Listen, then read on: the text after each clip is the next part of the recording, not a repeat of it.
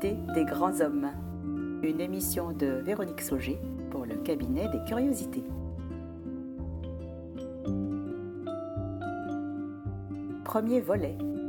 Jean-Marc Hérault ou la conviction d'un monde meilleur.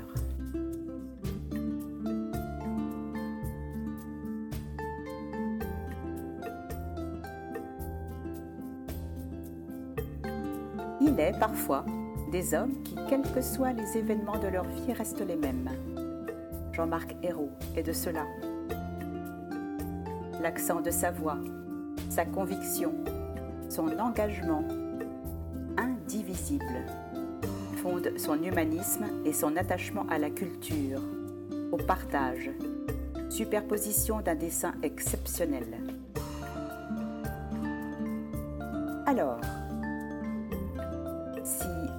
Avoir entendu les paroles de Jean-Marc Hérault, vous vous demandez encore comment bat son cœur?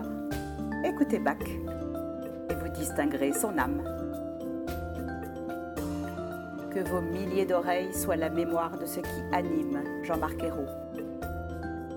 L'espoir, l'égalité, la justice. À Nantes s'est transmise cette croyance. Voici donc Jean-Marc Hérault qui nous confie les caras de ses rêves.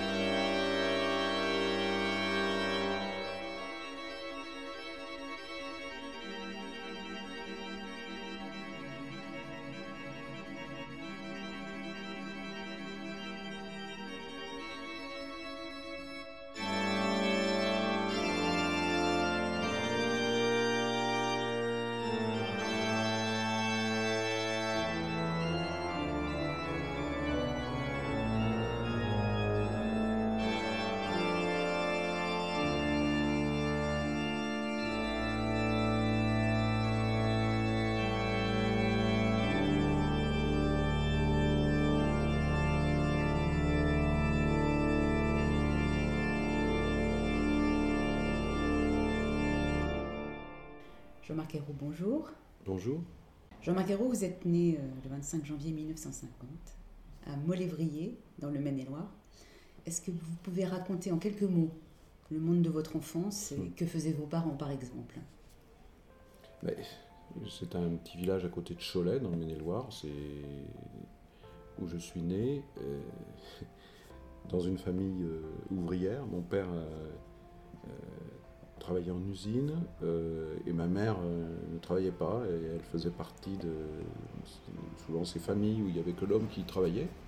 Et nous habitions dans une toute petite maison au, cœur du bourg. Donc, euh, donc j'ai eu une enfance heureuse, mais euh, dans un milieu très modeste.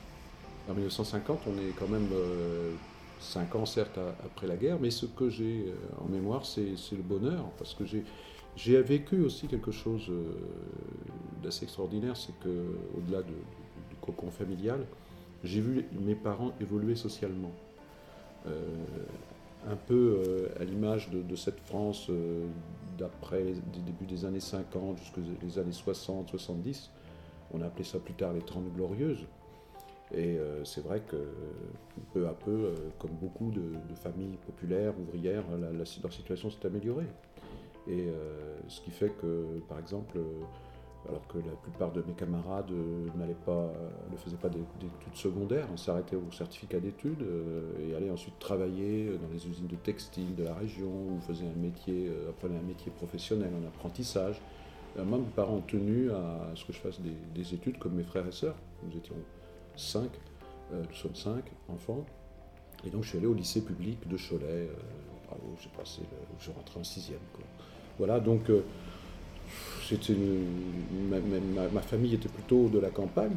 Hein, mais mon père, qui était le, benjamin d'une famille de 11 enfants, lui, euh, n'ayant pas pu faire une carrière euh, d'agriculteur, et puis n'ayant pas le goût, euh, s'est retrouvé en usine et petit à petit a pris des responsabilités, puisqu'il travaillait dans une usine de textile. Et dans la deuxième partie de sa carrière, il est devenu directeur de la teinturerie. Donc vous voyez, J'y ai même travaillé quand j'étais étudiant euh, pour faire quelques, un petit peu d'argent. Donc euh, ce sont mes souvenirs, des souvenirs heureux, très heureux.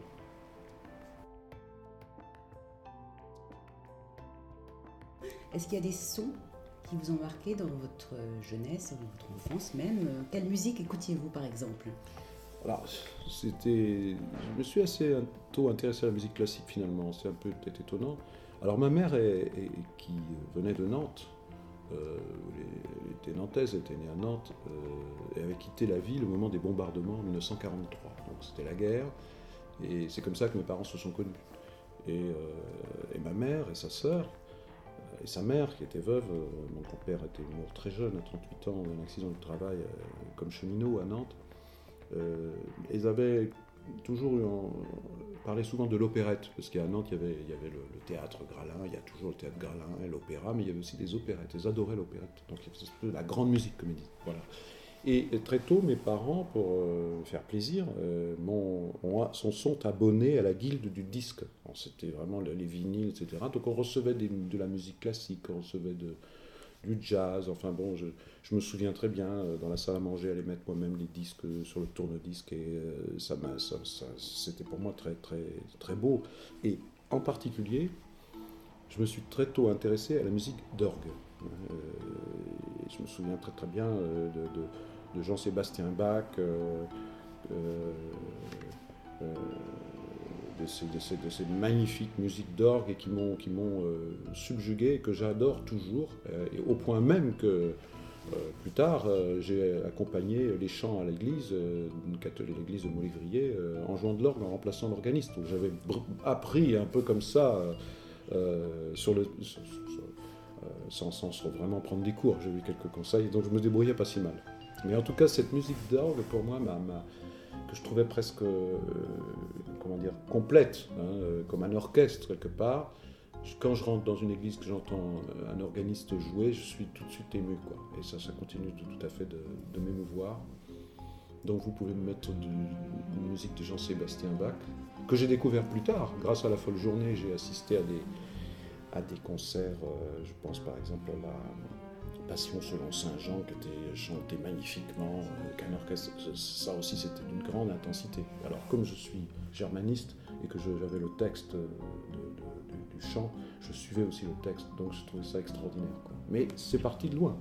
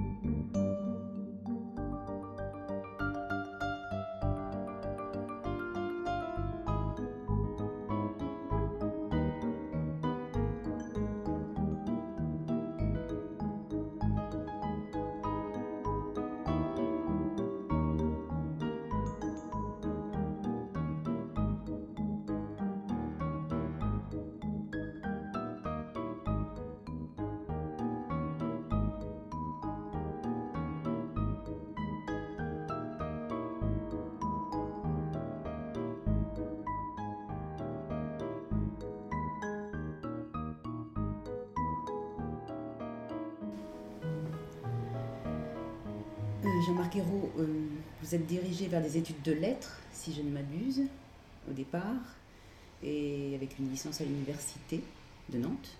Et ensuite, c'était l'allemand, on vient de parler des livrets de Jean-Sébastien Bach, euh, que vous avez enseigné de 1973 à 1986, mm. donc un poste de transmetteur. Euh, la politique vous est venue comment, Jean-Marc Ayrault? Bah, je dirais qu'entre la politique et l'enseignement, il y a sans doute quelque chose de commun, c'est la, pédagogie, c'est-à-dire comment on peut convaincre. Alors évidemment, ce n'est pas la même mission. Quand on est enseignant, on doit transmettre un savoir, et c'est une lourde responsabilité. Mais c'est un super métier, quoi. C'est pas toujours facile à exercer, aujourd'hui notamment. Mais euh, je, pense que je me suis intéressé très tôt à la politique. Alors peut-être parce qu'on avait des discussions politiques à la maison. Euh, mes parents n'étaient pas engagés en politique, mais enfin avaient une fibre sociale très forte. Euh, tous les deux, euh, mon père et ma mère. mon père était aussi engagé dans des mouvements de, plutôt d'action catholique. Lui-même, quand il était jeune, s'était engagé à la jeunesse agricole catholique. Et moi-même, suivant un peu la, la, filière familiale, j'étais entré dans le mouvement rural de la jeunesse chrétienne, le MRJC, qui était bien implanté dans l'Ouest et notamment à Molévrier, bon, qui était un mouvement euh, hérité, héritier de la Jacques, mais qui s'était beaucoup rénové. Ce qui fait que en 1968, où j'étais euh, en terminale au lycée, à Cholet, euh, je m'étais trouvé tout à fait en phase avec ce qui était en train de se passer, l'aspiration à un changement, une société différente. on avait un idéal très très fort et entre l'engagement dans le mouvement euh, catholique, l'action catholique et l'engagement social, il y avait une relation très étroite. Et donc je me suis posé la question d'un engagement politique à ce moment-là. Après 68, où je suis arrivé ensuite à l'université de Nantes, où j'ai commencé mes études d'allemand. Et là, j'ai cherché un engagement, j'ai regardé ce qu'il y avait comme offre.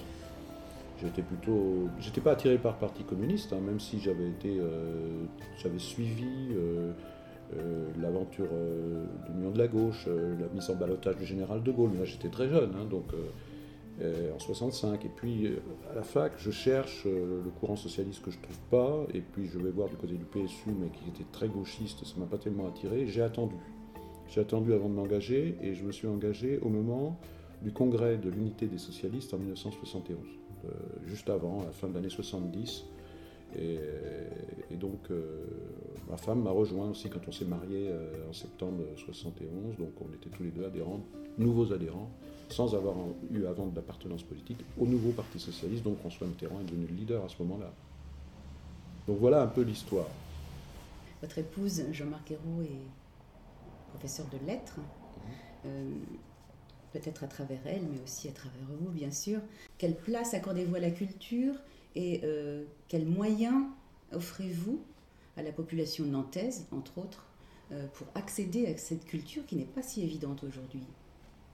Non, mais je pense que d'abord c'est une conviction politique euh, que la culture, c'est l'accès à, tous les savoirs, à toute la, production de, l'art, euh, qui parfois est très éloigné des gens, et comme je pense que chacun en soi euh, des potentialités extraordinaires, et notamment créatrices et artistiques, euh, je, pense que c'est important de faciliter l'accès à la culture.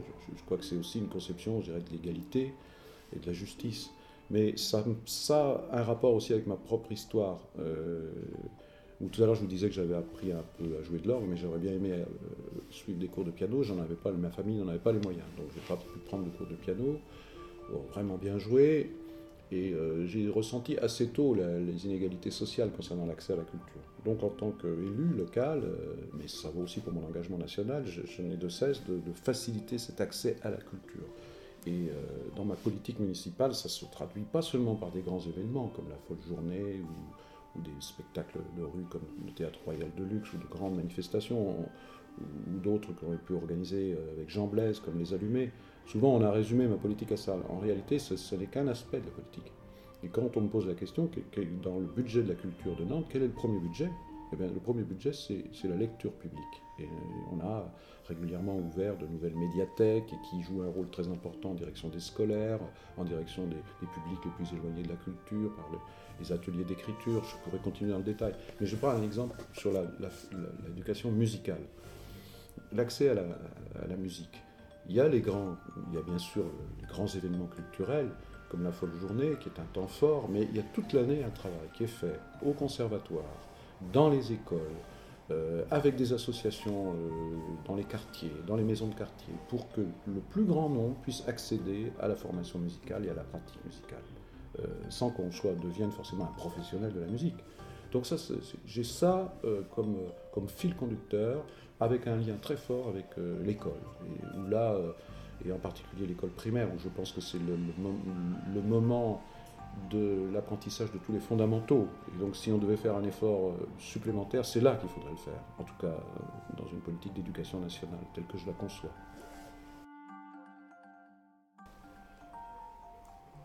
Jean-Marc Hérault, ça me touche beaucoup ce que vous venez de dire, c'est ce que j'ai vécu moi-même, à Créteil, ma ville. Euh, c'était, si mes souvenirs sont bons et si euh, mes informations sont exactes, je ne suis pas de ce milieu politique, mais euh, Malraux, André Malraux, à l'époque, avait beaucoup, beaucoup œuvré dans ce sens et il me semble que vous transmettez fort bien cette démarche qui va vers les gens, mais qui les inclut qui ne se contentent pas de leur dire, de, leur dire regardez, nous allons vous apporter, mais vous allez faire. Est-ce que je me trompe? Vous avez tout à fait raison, vous ne vous trompez pas. Euh, d'ailleurs, vous-même, vous avez cette expérience, puisque vous aviez lancé un appel à l'écriture euh, à l'occasion de, la folle journée de Nantes.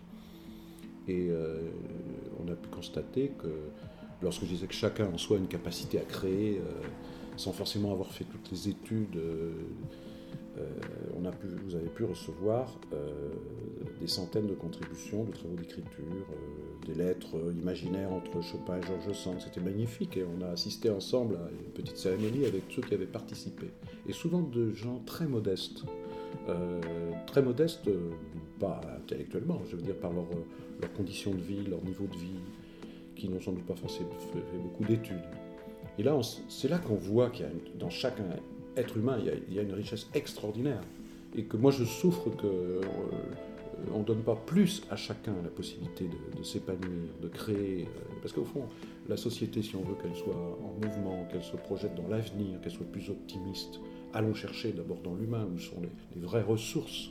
Et c'est peut-être une, des grandes leçons de notre époque où tout est éphémère, euh, va trop vite. Et, et pourquoi il y a autant d'attrait, d'intérêt pour la culture? Parce que ça reste très fort. Alors c'est vrai en particulier en France, qui est un vieux pays de, culture. Et il ne faut pas voir ça comme quelque chose de, passéiste, il faut s'en servir comme un levier du futur. Euh, moi, actuellement à Nantes, je travaille euh, à la mise en œuvre d'un projet de quartier de la création sur euh, le site des anciens chantiers navals, aujourd'hui devenu friche industrielle.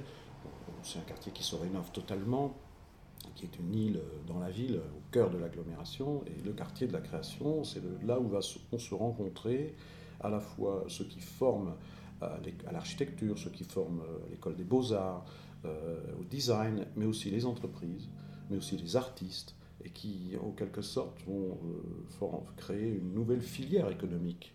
Et, c'est la culture et la capacité de la culture à, conduire à l'innovation euh, qui va être le fil conducteur. Donc je crois que nos sociétés, pour l'avenir, et notamment euh, ces, sociétés où la technologie est très présente, euh, ne pourront euh, voir l'avenir avec confiance que si on y met au cœur la culture. Et, pas seulement comme le vernis ou la cerise sur le gâteau, comme on dit, comme un, un enrichissement à la fois collectif et personnel. Chacun, là, l'humain et individuel et l'humain collectif se rejoignent. Pour moi, c'est ma conception, en quelque sorte, de l'engagement.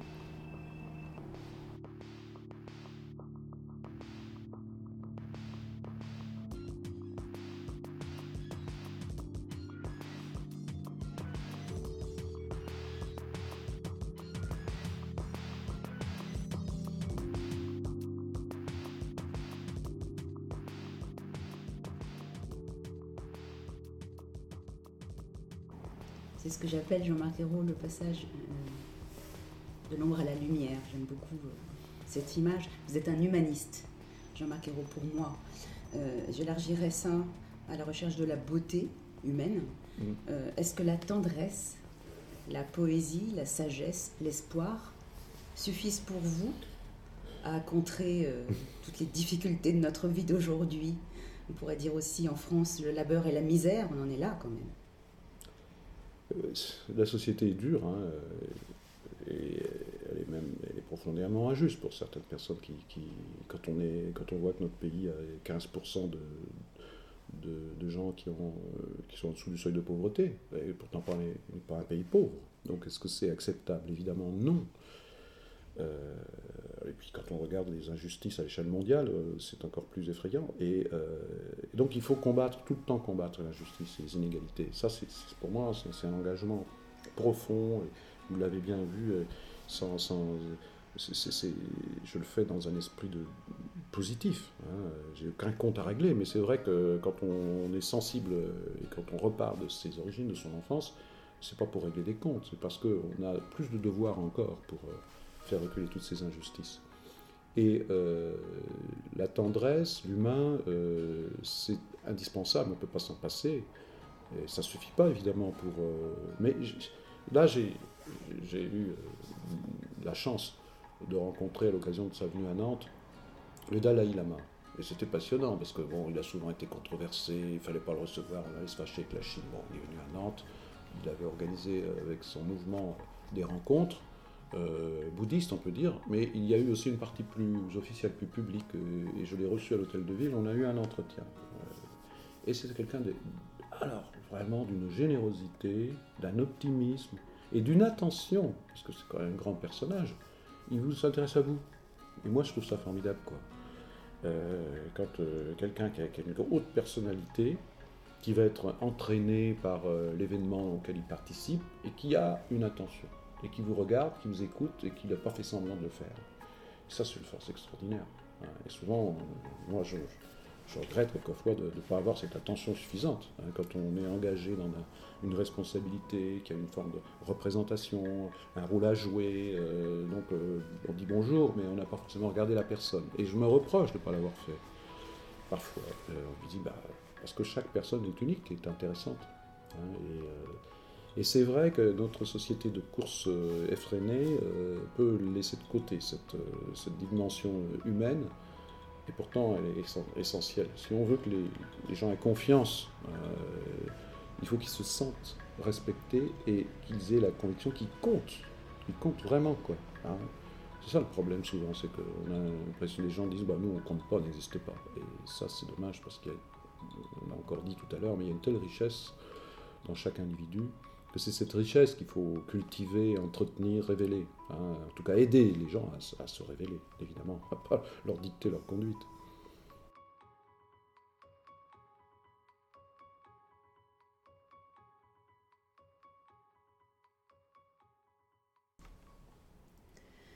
Jean Maquero, partons du principe que la musique est un art universel. Elle n'a pas les mots, on peut mmh. la ressentir. Notre émotion peut nous guider. Euh, vous êtes citoyen français, Jean-Marc Ayrault. Que, signifie, que signifierait pour vous être citoyen du monde par rapport à cet universel de la musique ou de l'art? Oui, ou des valeurs universelles. Tout à fait. Euh, bah, c'est un état d'esprit d'abord. Hein. C'est avoir toujours ce, ce réflexe de l'ouverture euh, aux autres, et donc aux, autres, aux idées différentes, aux cultures différentes, sans esprit de domination, tout en étant fiers de ce que nous sommes. Et je pense la France en particulier, notre pays. Alors, il ne s'agit pas d'avoir une vision dominatrice du monde, mais euh, malgré tout être fier des, valeurs universelles que nous représentons. Moi, j'étais, très touché par ce qui s'est passé en Tunisie. J'ai beaucoup regretté que, la France ne trouve pas les mots, que les autorités françaises ne trouvent pas les mots, plutôt que de jouer sur la peur, euh, donnant le sentiment jusqu'au bout de soutenir le dictateur Ben Ali, ce qui est une catastrophe. Moi, ce qui m'a frappé, c'est que les Tunisiens, j'ai eu l'occasion euh, de m'en rendre compte parce que soit en rencontrant des gens, soit parce que en utilisant Twitter et Facebook, j'ai pu avoir beaucoup de contacts, d'échanges et de réactions à, mes prises de position.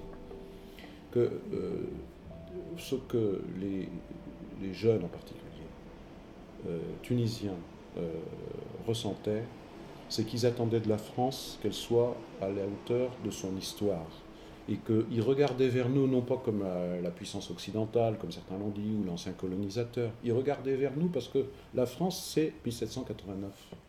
Et ça a été aussi le printemps des peuples européens, 1848. Et moi, j'étais très touché par ce qu'a dit Barack Obama il n'y a pas très longtemps, en parlant des, révolutions arabes. quand une révolution, on ne sait jamais vers quoi elle va déboucher. Hein, donc c'est toujours le risque de la révolution. Nous, on sait bien dans notre histoire que la révolution, elle a eu des périodes, elle a débouché sur des sur des excès. Elle a aussi du mal à, s'affirmer dans la durée. la République, elle a mis quand même du temps avant de se consolider. Donc une révolution, c'est pas linéaire. Mais Barack Obama a eu cette phrase que moi j'aurais aimé que euh, dirigeants français aient. Nous aussi, on est issus d'une révolution. Et ça, c'est quelque chose d'extraordinaire. Et c'est ça que le, ce message-là que, que nos, euh, amis tunisiens ou égyptiens auraient aimé entendre de la France. Alors c'est venu quand même très tard. Hein.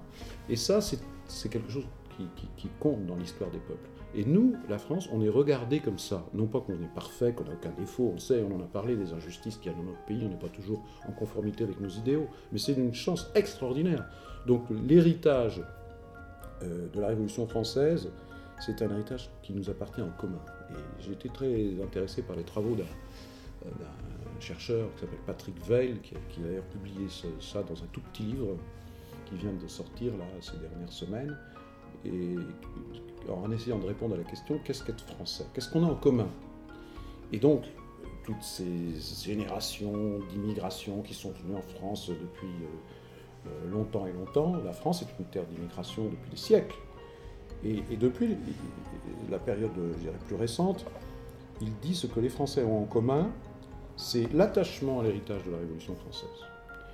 Il commence par dire la première chose qu'ils ont en commun, c'est la langue française, aussi qui est une richesse, une chance qu'on a par l'héritage euh, euh, familial, mais qu'on acquiert aussi. Et quand on vient en France, on, on est vite scolarisé, même les primo-arrivants apprennent très vite la langue française, donc c'est une spécificité. Et puis il y a aussi l'attachement au principe d'égalité. Ça, c'est un héritage. Le principe d'égalité de tous les citoyens devant la loi. Et quand ça s'est mis en cause, on sent que la société se cabre. Et puis l'attachement à la laïcité. Et donc c'est une chance extraordinaire. Donc nous, on a ça en commun, les Français. Et donc dans une période de mutation, d'inquiétude, du sentiment que le pays est en voie de déclassement, appuyons-nous sur ça, parce que c'est un socle commun qui est une véritable force non pas comme quelque chose d'archaïque et de vieillissant qui ne servira à rien, que c'est quelque chose du passé, mais au contraire le levier de la modernité. Et donc je crois que c'est une force parce que c'est aussi universel, donc on peut se parler avec les autres sans nier les problèmes, euh, sans être naïf. Euh, je pas preuve de naïveté, je suis responsable politique, je gère aussi une grande collectivité, mais en même temps, euh, s'appuyer sur ce, que, qui est notre, force, de ne pas être toujours complexé, toujours voir ce qui ne va pas. Soyons fiers de nous-mêmes.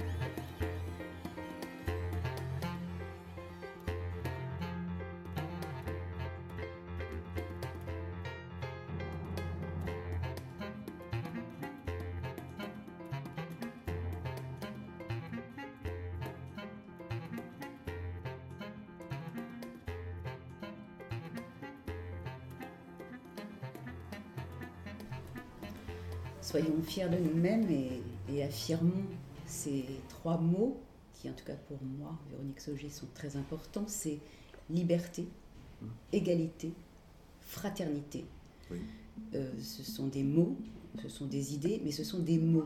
Les mots pour vous, Jean-Marc Ayrault, est-ce que vous diriez que souvent les mots sont utilisés juste parce qu'ils euh, sont dits connus et qu'on n'extrait pas le sens profond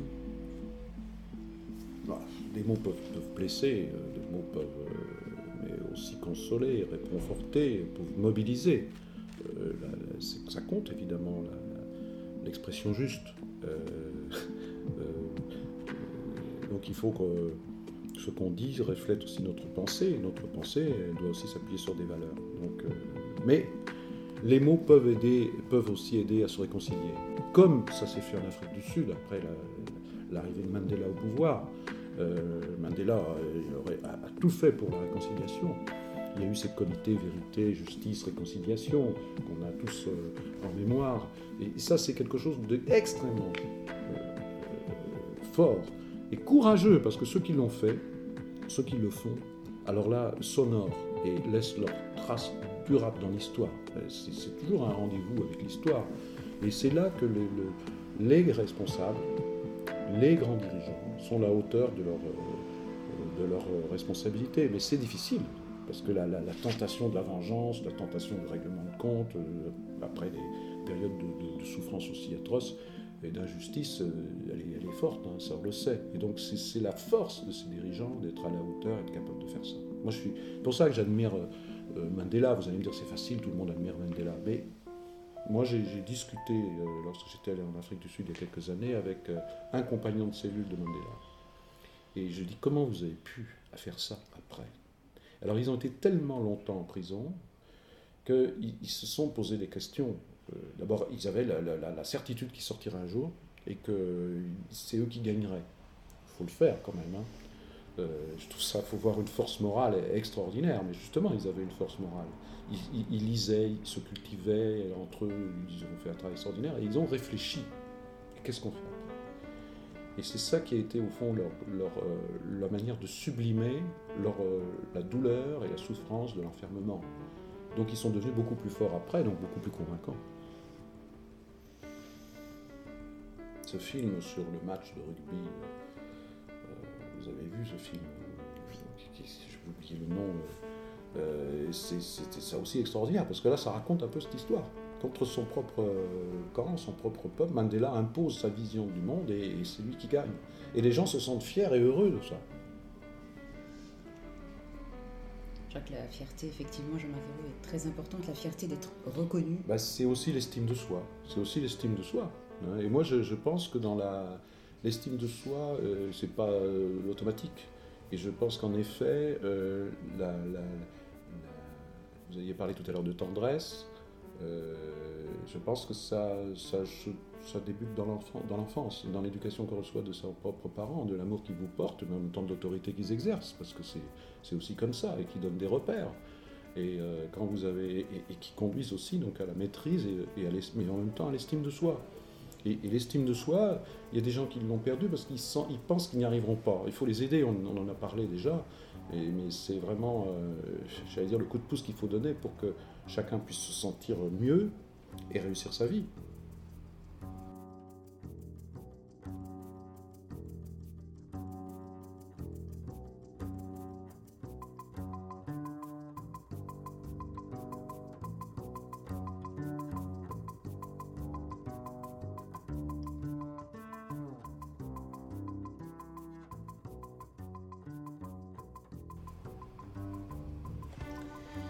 De manière peut-être euh, un peu plus personnelle, est-ce que l'art, au sens large, la musique y compris, euh, est pour vous une trace de notre passage, un sourire qu'on offre, un poème, l'univers? Qu'est-ce que vous entendez par art, Jean-Marc Ayrault C'est quelque chose qui, qui, ne se qui ne se définit pas vraiment pour moi dans le définitif. C'est ce qui va peut-être provoquer l'émotion.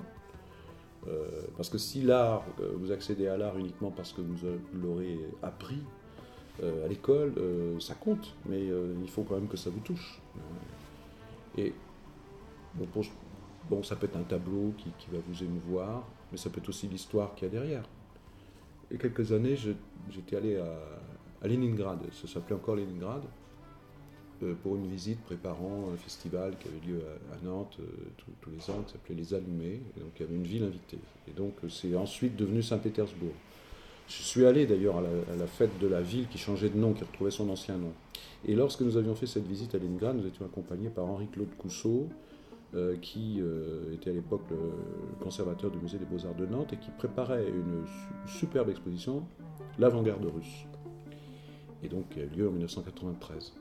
Et cette euh, exposition, il l'a faite, et c'est pour ça que ses contacts ont été utiles avec tous les conservateurs euh, qu'il a pu rencontrer, avec des tableaux qui avaient été conservés dans les, dans les archives ou dans les, réserves des musées qui n'étaient plus exposés, puisque le stalinisme avait imposé le réalisme socialiste, donc toutes ces productions de 1905 jusqu'à 1925 extraordinaires. Hein.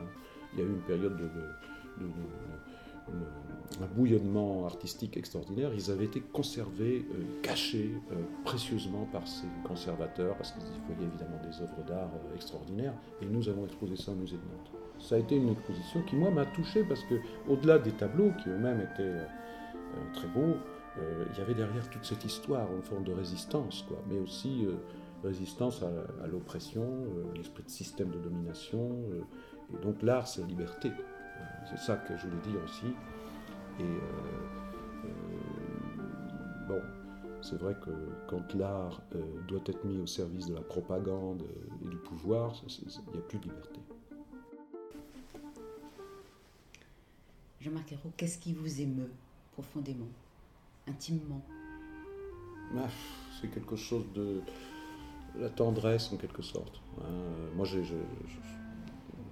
la tendresse et la générosité que vous pouvez lire dans un regard, sur un visage d'un adulte, mais aussi euh, j'ai des petits-enfants et euh, je, suis très ému de les voir évoluer, grandir, euh, exprimer de la curiosité, de l'inventivité, puis ils sont de l'humour, ils sont... Voilà, puis en même temps parfois ils sont turbulents, mais c'est cette vie-là qui, monte, qui, est pour moi la, le réconfort, puisque quand on, vieillit, on se dit après, et eh ben après il y a cette jeunesse qui est là et qui, euh, qui nous pousse, une bouscule, euh, qu'il faut, accompagner, bien sûr, guider aussi, mais euh, et qui, qui, à travers ses regards, montre que on a de l'espoir. Moi, en tout cas, c'est comme ça que je, vois la vie et je trouve que ça vaut la peine d'être vécu. Merci, Jean-Marc merci infiniment. Merci à vous, merci pour cette conversation.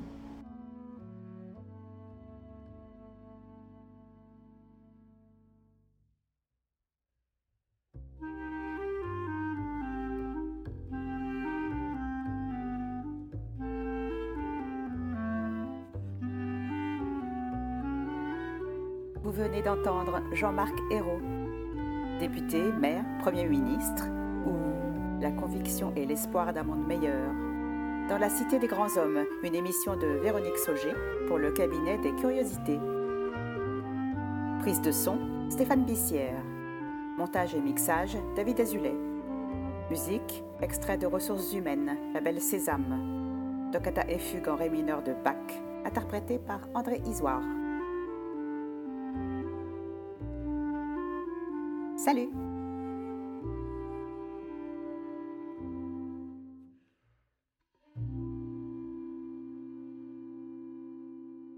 Vous pouvez me mettre de, une musique de Jean-Sébastien Bach.